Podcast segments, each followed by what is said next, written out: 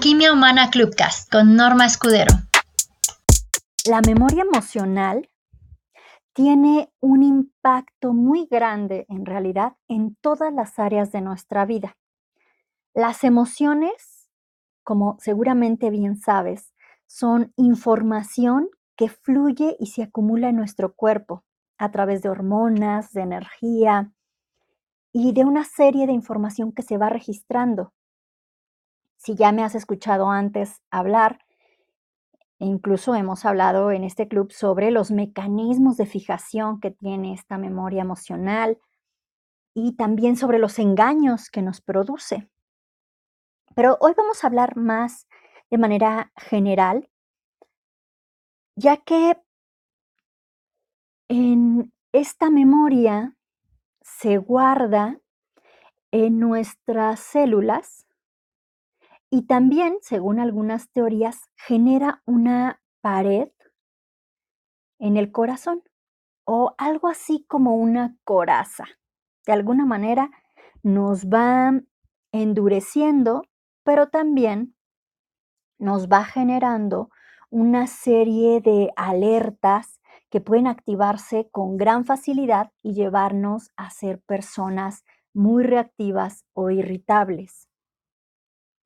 La memoria emocional es el registro de la interpretación sensorial de la vida.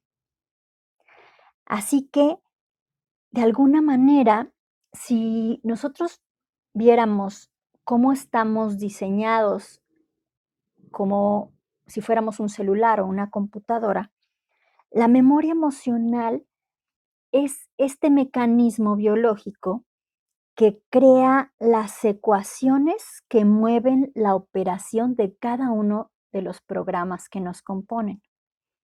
De hecho, según las investigaciones del doctor Herminio Castellar, por allá desde los años 50 se empezó a realizar esta investigación que hoy todavía continúa su hijo Gabriel, mi maestro en esto del programa de vida. Justamente estas memorias van generando una serie de mecanismos que operan como si fueran leyes o mandatos. Y estos van dirigiendo nuestra conducta.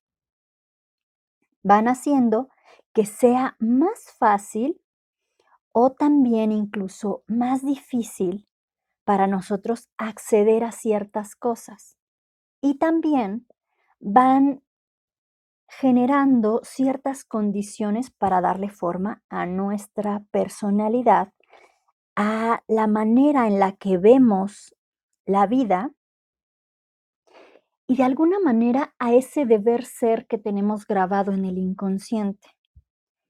Es decir, por ejemplo, yo podría pensar, para vivir y existir yo debo, y al completar esta frase voy a empezar a sacar cosas inconscientes. Cuando las completo en automático, empiezo a sacar cosas inconscientes, algunas que de repente no tienen tanto sentido para mí desde la razón. Pero en realidad la cosa es que tienen que ver con esa memoria emocional que muchas veces, en afán de proteger la vida, se encuentra desactualizada, ya que fue creada para otra época y contexto. Y la van transmitiendo las madres a través de la herencia emocional y entonces hace un tipo de choque porque yo tengo un contexto y una realidad y de repente actúo como si estuviera en otro. Termino yendo en una dirección distinta a la que dicta mi razón. Y tiene que ver con esto, que está a veces muy guardado o muy profundamente em, guardado y queda encubierto. Por ejemplo, si tú completas esta otra frase, para ser amado yo debería, vas a empezar a ver cómo detonan algunas cosas. O por ejemplo, para ser suficiente yo debería, y vas a empezar a ver que surgen cosas que a lo mejor no habías pensado. Algo interesante con esto es que también empieza a mostrarnos algunas resistencias o situaciones de defensa, porque cuando hay resistencia hay una necesidad de defensoría, de, es decir, de protegerse.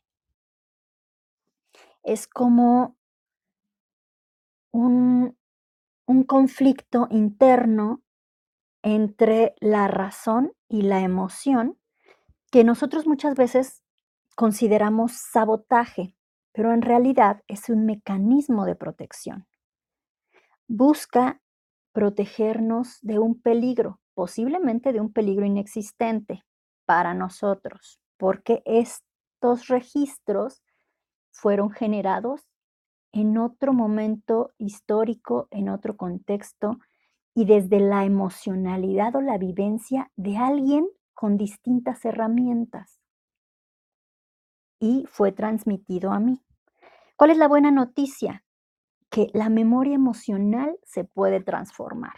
Hay maneras de reconfigurarla, tal cual puedo reconfigurar una aplicación, un programa en mi computadora o mi celular, también puedo reconfigurar mi memoria emocional para poder operar de una manera distinta con mayor facilidad, reduciendo el desgaste y el esfuerzo que me produce muchas veces ir hacia donde dicta no solo mi razón, sino el deseo real de mi corazón.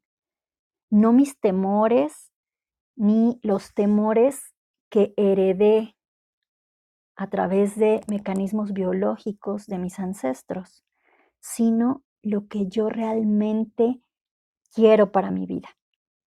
Entonces, la memoria emocional se puede transformar, esa es la buena noticia.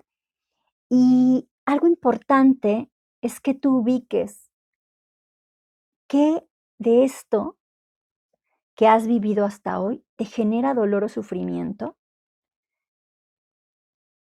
y muy importante, antes de buscar hacer una reconfiguración, ubica cuál es la ganancia o el aprendizaje que te ha dejado esa situación, aunque fuera incómoda, molesta, dolorosa, siempre trae un regalo, porque no fue puesta en ti para lastimarte. Ningún mecanismo biológico, nada en la vida está diseñado para lastimar.